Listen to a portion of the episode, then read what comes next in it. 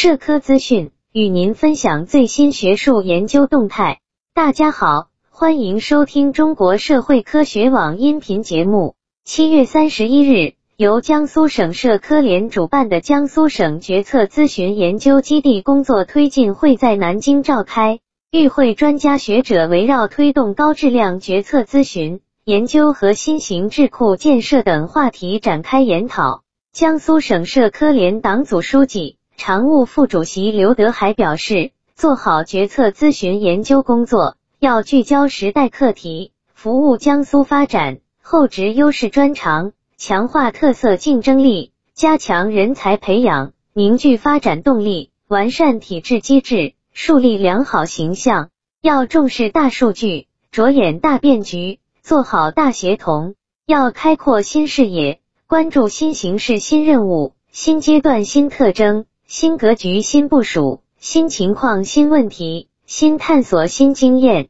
在研究成果方面，不仅要出对策性成果，还要出思想性成果、服务和引领社会的成果以及经验性成果。不仅要出直接服务本区域的研究成果，还要争取推出在全国乃至世界都有影响力的成果。江苏长江经济带研究院院长程长春谈到，决策咨询研究平台在确立研究方向、建设研究团队时，要有大格局，瞄准国家和地方重大战略与需求，以小核心、大外围思路、专职与兼职结合方式打造研究团队，要注重横向联合合作开展研究。江苏省委办公厅综合处处长焦建磊认为，决策咨询研究要做到知其然、知其所以然，把握经济社会发展的规律、技术变革的规律以及社会主要矛盾变化的规律，